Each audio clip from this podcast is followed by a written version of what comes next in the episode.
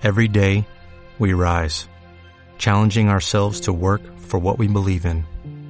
At U.S. Border Patrol, protecting our borders is more than a job, it's a calling. Agents answer the call, working together to keep our country and communities safe. If you are ready for a new mission, join U.S. Border Patrol and go beyond. Learn more at cbp.gov/careers.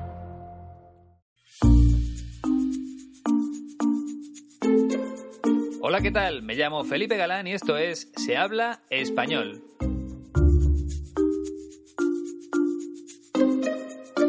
Bienvenida o bienvenido al podcast número 63. En este nuevo programa te voy a hablar de Isabel Pantoja, una cantante muy famosa en España, tanto por su vida profesional como por su vida personal, ya que incluso estuvo en la cárcel. En unos minutos te daré todos los detalles.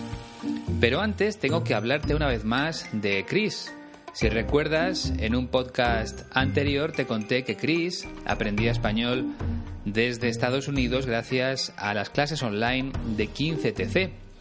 Y también te dije que iba a realizar un viaje a España junto a su familia. Pues bien, ya está aquí. Y de hecho, hace unos días compartí una fotografía en Facebook en la que salía él junto a su mujer y a sus hijas, acompañados por Silvia, su profesora en la escuela de mi amigo Iñaki. Y es que Chris se desplazó hasta León para conocerla en persona después de seis meses de clases a través de Skype. Fue un encuentro muy bonito, tal como reflejan sus rostros, sus caras, porque se les ve muy felices a todos. Pero esa no es toda la historia, porque el viernes yo también tuve la oportunidad de conocer a Chris en persona en el centro de Madrid.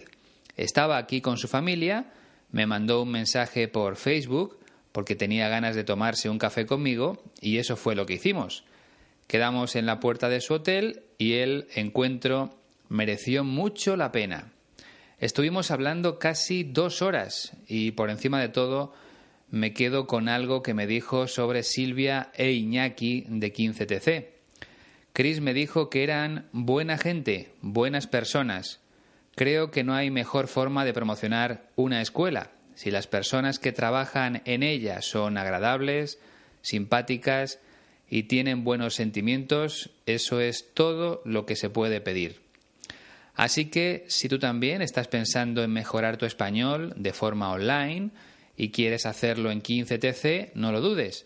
Ponte en contacto con Iñaki en la siguiente dirección de correo electrónico info 15tc.es. Y por supuesto, si tienes alguna semana libre este verano y te apetece aprender en España, pues prepara tu viaje a León lo antes posible porque, como te dije en el podcast anterior, hay muchas reservas en estas fechas y es mejor darse prisa para tener una plaza asegurada.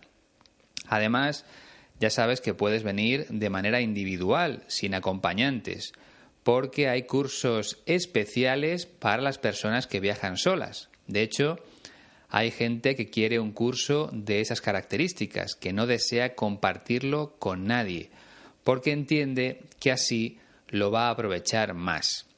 Y luego por las tardes puedes eh, practicar por las calles de León, haciendo turismo, visitando sus monumentos y haciendo pequeñas excursiones por los alrededores, porque hay mucho que ver en esa zona. Te recuerdo una vez más que la página web de la escuela es www.15tc.es. Ahí encontrarás los precios de todos los cursos e incluso podrás hacer una simulación de lo que te costaría a ti dependiendo de las semanas y del número de horas de clase. Y lo más importante es que Iñaki te va a ayudar en todo lo que necesites, desde el viaje hasta el alojamiento en la ciudad de León.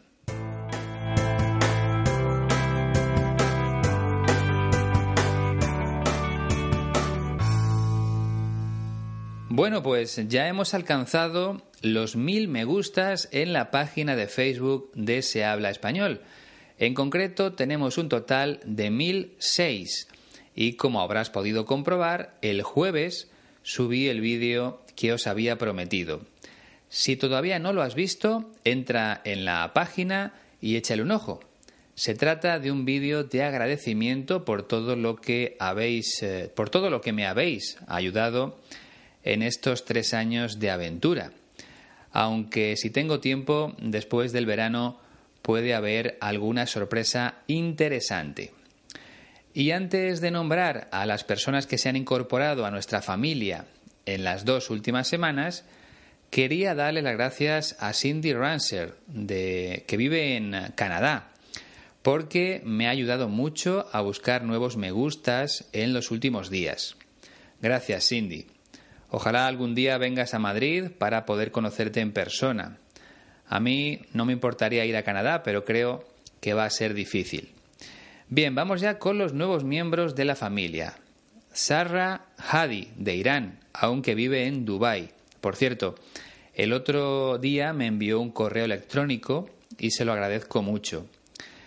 Uche Eyogu, de Nigeria. Candance Federuk, de Canadá. Mijal Blachina, de Polonia. Lucas Van Vive, de Bélgica. David Hansen, de Canadá.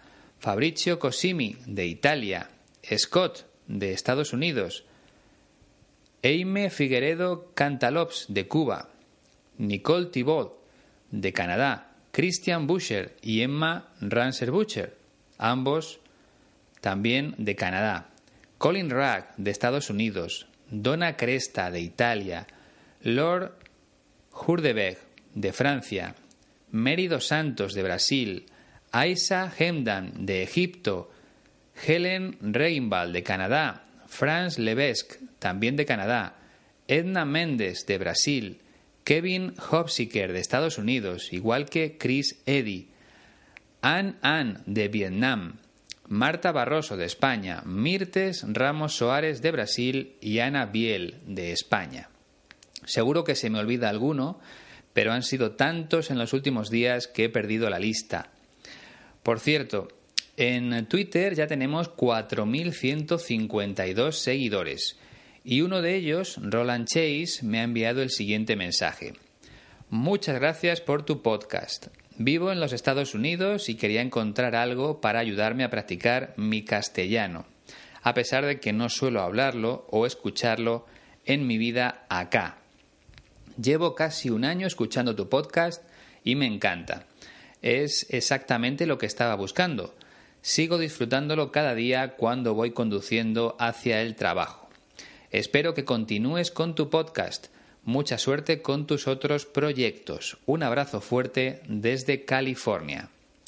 Gracias a ti, Roland. Me hace muy feliz recibir estos mensajes. Ojalá que mi trabajo ayude a muchas personas en todo el mundo. Venga, vamos ya con la protagonista del podcast de hoy.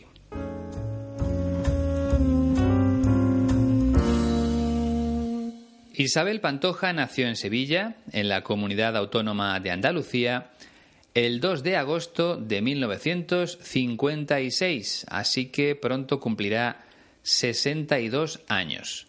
Su padre era cantaor de flamenco. Si recuerdas, hace ya algunas semanas te expliqué lo que era un cantaor, que no es más que un cantante de un estilo de música muy especial, el flamenco.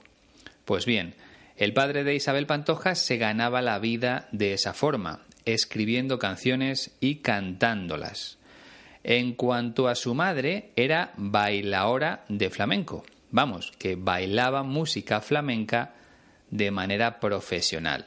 Por tanto, su padre era cantaor y su madre bailaora. Si habláramos de cualquier otro tipo de música, diríamos cantante y bailarina pero en el flamenco utilizan esas palabras.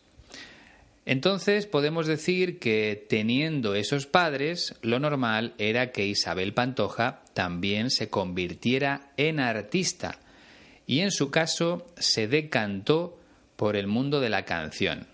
Recuerda, decantarse por algo es lo mismo que elegir algo, pero con la preposición por. La primera vez que se subió a un escenario tenía siete años y con el tiempo se convirtió en la reina de la copla, que es un estilo musical andaluz muy famoso en España, sobre todo hace años. De hecho, desde que yo recuerdo, Isabel Pantoja siempre ha sido una de las personas más famosas de mi país, aunque no siempre por cosas buenas, como te explicaré más adelante. Pero antes, para terminar con el tema de la música, Isabel Pantoja, a la que muchos llaman simplemente La Pantoja, cuenta con un total de 29 discos y también es una artista muy reconocida en América Latina. Y ahora vamos con su vida personal. En primer lugar, tengo que contarte que Isabel Pantoja se casó en 1983 con un torero muy famoso, Francisco Rivera Paquirri. Sin embargo, un año más tarde, Paquirri murió en una plaza tras recibir la cornada de un toro. Con él tuvo un hijo que, por cierto, también es muy conocido en España, aunque no creo que le dedique ningún podcast en el futuro, porque no se lo merece. Simplemente es famoso por ser el hijo de Isabel Pantoja. Bueno, llegamos a la parte más oscura de su vida, porque la Pantoja estuvo dos años en la cárcel por un caso de corrupción política que afectó a una de sus parejas sentimentales, el alcalde de Marbella, Julián Muñoz. Ella también estaba implicada por blanquear dinero, como quedó probado en el juicio. Y por esa razón tuvo que ingresar en la cárcel. Como te puedes imaginar, aquella noticia fue portada de todos los periódicos españoles y ocupó horas y horas en las cadenas de televisión. Pero lo que vamos a escuchar no está relacionado con ese tema. Es más, se trata de una entrevista muy antigua que le hizo el presentador de televisión Pedro Ruiz en el segundo canal de televisión española. TVE, la televisión pública española. Y sobre todo cuenta cómo empezó a cantar.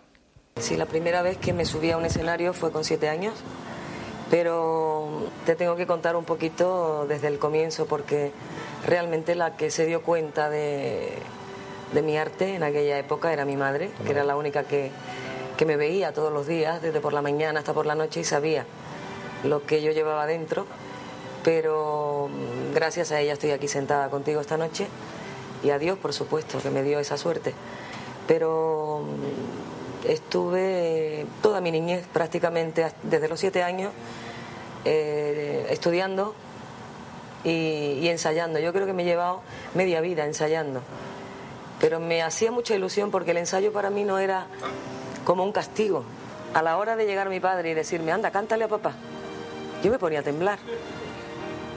A mí no me salía la voz, no me salía nada bien. Y decía mi madre, pero Juan, así no es la niña, la niña es mejor, canta mejor. Y mi madre la miraba como diciendo, es el amor de madre que tiene, pero la niña pues no vale nada porque delante mía no hace nada. Y efectivamente, hasta que no grabé mi, primer disco con mi padre, no, no supo él que yo realmente quería ser artista y quería y sabía cantar. Mi padre le gustaba mucho lo que era la música, pero era muy, muy especial siendo cantador de flamenco, pues él le gustaba Concha Piquer y me dijo que tenía que aprender de ella, porque la vocalización en un artista, en una cantante en este caso, es fundamental, que se te entienda todo lo que canta. Y no se equivocó. Como has podido comprobar en esta entrevista, que es de hace ya muchos años, Isabel Pantoja sí tenía un marcado acento andaluz, pero se entiende bastante bien porque habla muy despacio, como si estuviera buscando siempre las palabras adecuadas. El rasgo más característico de su forma de hablar es el llamado seseo, que consiste en pronunciar la Z y la C como una S. Por ejemplo, en vez de pronunciar escenario, ella dice escenario. Y en lugar de comienzo, pronuncia comienzo. El seseo es típico de Andalucía. En otros lugares de España tenemos rasgos distintos y poco a poco los irás descubriendo todos. Vamos a empezar ya analizando el primer fragmento, donde cuenta a qué edad empezó a cantar delante de una audiencia numerosa. Sí, la primera vez que me subí a un escenario fue con siete años, pero te tengo que contar un poquito desde el comienzo. Sí, la primera vez que me subí a un escenario fue con siete años. Como bien sabes, el escenario es la parte más alta de un teatro, el lugar en el que aparecen los actores o los cantantes, si se trata de un concierto. Pues bien, Isabel Pantoja tuvo la oportunidad de subirse a un escenario a los siete años, siendo apenas una niña. Y tiene una explicación, claro. Y es que, como te dije antes, sus padres también eran artistas y conocían a mucha gente en ese mundo. Por eso la invitaron a subir al escenario aquella primera vez. Y por supuesto, porque cantaba muy bien. Isabel Pantoja termina diciendo, te tengo que contar un poquito desde el comienzo. Se refiere a que para entenderlo todo bien es necesario conocer primero el comienzo de la historia. Por tanto, ella quiere contarle esa historia a la persona que le está haciendo las preguntas. Y es lo que hace en el segundo fragmento. Porque realmente la que se dio cuenta de, de mi arte en aquella época era mi madre, que era la única que, que me veía todos los días, desde por la mañana hasta por la noche, y sabía lo que yo llevaba dentro. Porque realmente la que se dio cuenta de mi arte en aquella época era mi madre. Bien, vamos por partes. En primer lugar, darse cuenta de algo es percibir algo, notar algo. Cuando yo era pequeño me di cuenta de que no era bueno jugando al tenis. En segundo lugar, cuando habla de su arte no se refiere a su manera de pintar cuadros o de realizar esculturas. Aquí en España también decimos que los cantantes o que los bailarines tienen arte, sobre todo porque son capaces de crear algo bonito, algo bello. Entonces, cuando Isabel Pantoja era pequeña, tenía mucho arte cantando. En realidad, hay una expresión que se utiliza mucho en mi país, sobre todo en Andalucía. ¿Qué arte tienes? Y la usamos cuando vemos a alguien cantando bien o bailando bien, pero incluso la utilizamos cuando una persona realiza bien otro tipo de actividad. Así que en aquella época, cuando Isabel Pantoja era pequeña, la que percibió su arte fue precisamente su madre porque la veía todos los días, desde por la mañana hasta por la noche. Entonces podemos decir que la madre de Isabel Pantoja descubrió su talento para cantar. Cuando una persona tiene talento para hacer alguna actividad, es que se le da realmente bien. Y por último, Isabel Pantoja dice que su madre sabía lo que ella llevaba dentro, Aquí está hablando de su capacidad para cantar, de su arte para cantar. Eso lo llevaba dentro desde que nació. En el tercer fragmento le agradece la ayuda a su madre. Pero gracias a ella estoy aquí sentada contigo esta noche y a Dios, por supuesto, que me dio esa suerte. Pero gracias a ella estoy aquí sentada contigo esta noche. En definitiva, la madre animó a Isabel Pantoja a seguir cantando, porque descubrió que su hija era realmente buena. Y la Pantoja cree que sin la ayuda de su madre, ella no habría llegado tan lejos en el mundo de la canción, y que por supuesto no le habrían hecho entrevistas como esa. Y por cierto, también le da las gracias a Dios, ya que Isabel Pantoja es una mujer muy religiosa. Según sus palabras, Dios le dio esa suerte, la suerte de cantar bien. En el cuarto fragmento empieza a explicar el esfuerzo que le supuso dedicarse a la música. Pero mm, estuve toda mi niñez prácticamente desde los siete años eh, estudiando y, ensayando. Pero estuve toda mi niñez prácticamente desde los siete años estudiando y ensayando. Esto ya lo han comentado otros protagonistas del podcast, que no basta con tener talento, que es necesario trabajarlo para llegar a ser alguien importante. Y eso fue lo que hizo Isabel Pantoja, estudiar y ensayar durante toda su niñez.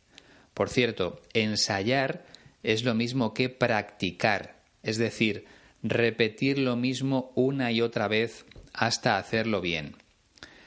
Ella dice que empezó a hacerlo en su niñez, una etapa de la vida que va después de la infancia y antes de la adolescencia. Podemos decir que la niñez va desde los 6 años hasta los 12, más o menos. Entonces, mientras otras niñas, amigas suyas, estaban jugando en la calle, ella se estaba preparando para ser una gran cantante. Al final, todo eso supone un gran esfuerzo. En el quinto fragmento sigue hablando de ese tema. Yo creo que me he llevado media vida ensayando, pero me hacía mucha ilusión porque el ensayo para mí no era como un castigo, yo creo que me he llevado media vida ensayando. Esta es una expresión que también se utiliza mucho en España, llevar media vida. Por ejemplo, en mi caso, llevo media vida estudiando inglés. Es una forma de decir que le has dedicado mucho tiempo a algo en concreto. Isabel Pantoja le dedicó muchas horas a ensayar, a practicar, porque su objetivo en la vida era convertirse en una gran cantante. Sin embargo, como ella misma dice, el ensayo no era como un castigo, al contrario, le hacía mucha ilusión practicar. Dicho con otras palabras, Isabel Pantoja no sufría a la hora de ensayar, no lo pasaba mal. A ella le gustaba mucho hacerlo, porque sabía que era la única forma de llegar lejos en el mundo de la música, no era ningún castigo para ella. En el sexto fragmento cuenta lo que sucedía cuando tenía que cantar delante de su padre. A la hora de llegar mi padre y decirme, anda, cántale a papá, yo me ponía a temblar. A mí no me salía la voz, no me salía nada bien. A la hora de llegar mi padre y decirme, anda, cántale a papá, yo me ponía a temblar. Bien, cuando el padre de Isabel Pantoja llegaba a casa, la madre le decía a la niña, anda, que significa venga o vamos, cántale a papá. Su madre quería que le cantara algo a su padre para que él se diera cuenta de lo buena que era cantando. Sin embargo, Isabel Pantoja se ponía a temblar o se echaba a temblar, es decir, empezaba a temblar se ponía muy nerviosa ante la presencia de su padre, quizá porque pensaba que no estaba preparada. Por cierto, el verbo temblar se refiere a un movimiento del cuerpo que no puedes controlar, casi siempre relacionado con el miedo o con los nervios. Por ejemplo, hay personas que se ponen a temblar antes de un examen o de una entrevista de trabajo. Y la pantoja añade que en ese momento, cuando estaba delante de su padre, no le salía la voz, no le salía nada bien. Apenas era una niña y se ponía muy nerviosa, de modo que su voz no era la misma que le salía cuando estaba tranquila y relajada. En el séptimo fragmento sigue contando esa historia. Y decía mi madre, pero Juan, así no es la niña, la niña es mejor, canta mejor. Y mi madre la miraba como diciendo, es el amor de madre que tiene, pero la niña pues no vale nada porque delante mía no hace nada. Y decía mi madre, pero Juan, así no es la niña, la niña es mejor, canta mejor. El padre de Isabel Pantoja se llamaba Juan y su madre intentaba justificar a la niña diciéndole que en realidad cantaba mejor, que cuando estaban ellas dos solas en casa, lo hacía realmente bien. Y el padre la miraba como diciendo o como pensando, es el amor de madre que tiene, pero la niña no vale nada, porque delante mía no hace nada. Entonces el padre no se creía las palabras de su mujer, él pensaba que Isabel no era tan buena cantando como decía su madre, porque nunca se lo había demostrado. Cuando habla de amor de madre se refiere al sentimiento que tenemos todos cuando hablamos de nuestros hijos. Para nosotros siempre son los mejores. Eso es amor de madre o amor de padre, porque no vemos los defectos de nuestros hijos, solo vemos las virtudes, lo que hacen bien. Entonces el padre pensaba que Isabel Pantoja no valía para cantar porque delante de él no lo hacía bien. Y aquí quería detenerme un momento porque ella dice delante mía, algo que se utiliza mucho, aunque lo recomendable es decir delante de mí, no delante mío o delante mía, ¿vale? Delante de mí o detrás de mí o cerca de mí. En el octavo fragmento explica lo que pasó al grabar su primer disco. Y efectivamente, hasta que no grabé mi, primer disco con mi padre, no, no supo él que yo realmente quería ser artista y quería y sabía cantar. Y efectivamente, hasta que no grabé mi primer disco con mi padre, no supo él que yo realmente quería ser artista y quería y sabía cantar. Entonces el padre de Isabel Pantoja solo se dio cuenta de que su hija era una gran cantante cuando grabó un disco con ella, al grabar canciones en las que participaba ella. En ese momento reconoció por fin que Isabel sabía cantar y se dio cuenta de que el gran sueño de su hija era ser artista, como él y como su madre. En el noveno fragmento explica los gustos musicales de su padre. Mi padre le gustaba mucho lo que era la música, pero era muy, muy especial.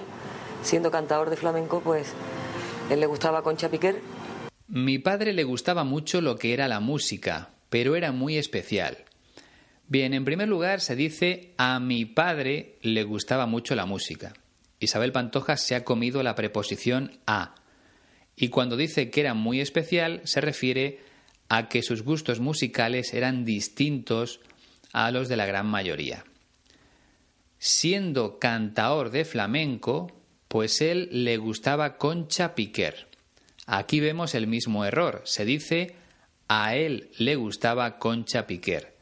Como ya te expliqué antes lo que era un cantaor de flamenco, no voy a detenerme más en ese punto, pero sí es necesario conocer quién era Concha Piquer.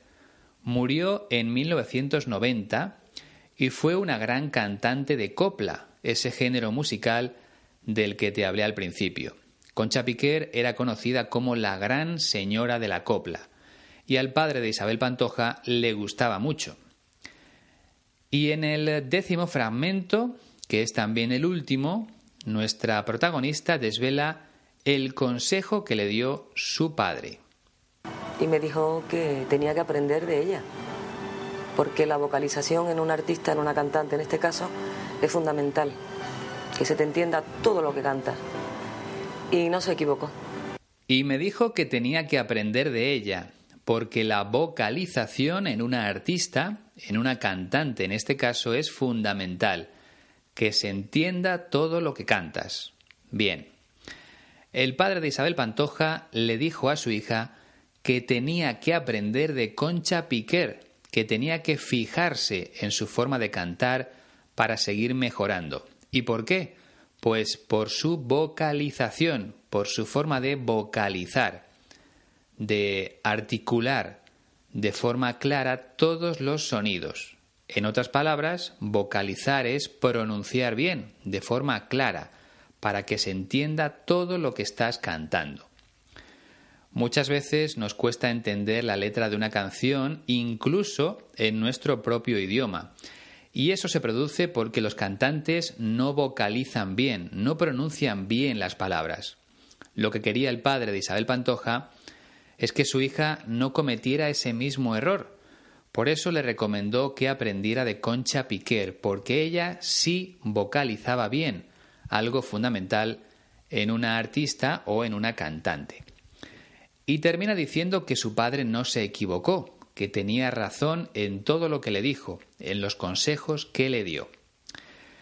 Bueno, pues ya hemos terminado con las explicaciones, así que es el momento de comprobar si te han servido para entender mejor a Isabel Pantoja. Vamos allá.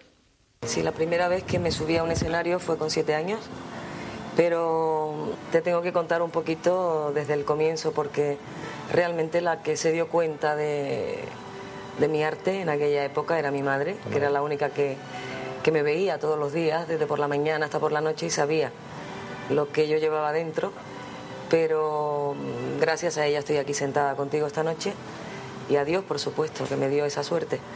Pero mm, estuve toda mi niñez prácticamente desde los siete años eh, estudiando y, ensayando. Yo creo que me he llevado media vida ensayando.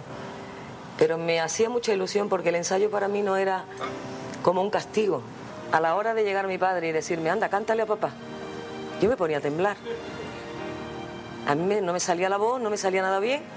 Y decía mi madre, pero Juan, así no es la niña, la niña es mejor, canta mejor. Y mi madre la miraba como diciendo, es el amor de madre que tiene, pero la niña pues no vale nada porque delante mía no hace nada. Y efectivamente, hasta que no grabé mi, primer disco con mi padre, no, no supo él que yo realmente quería ser artista y quería y sabía cantar. Mi padre le gustaba mucho lo que era la música, pero era muy, muy especial.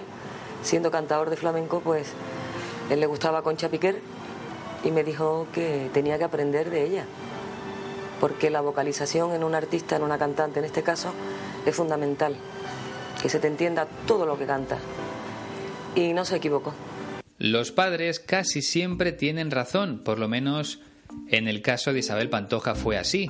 Ella siguió ese consejo y le sirvió para convertirse en una de las personas más famosas de España. Espero que este podcast te haya servido a ti para mejorar tu español. Seguro que sí, estoy convencido.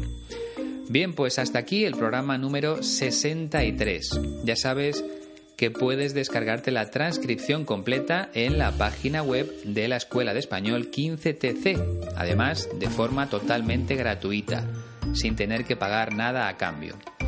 Si quieres ponerte en contacto conmigo, puedes hacerlo a través del correo electrónico se Y nada más, ha sido un placer, como siempre, hasta la próxima.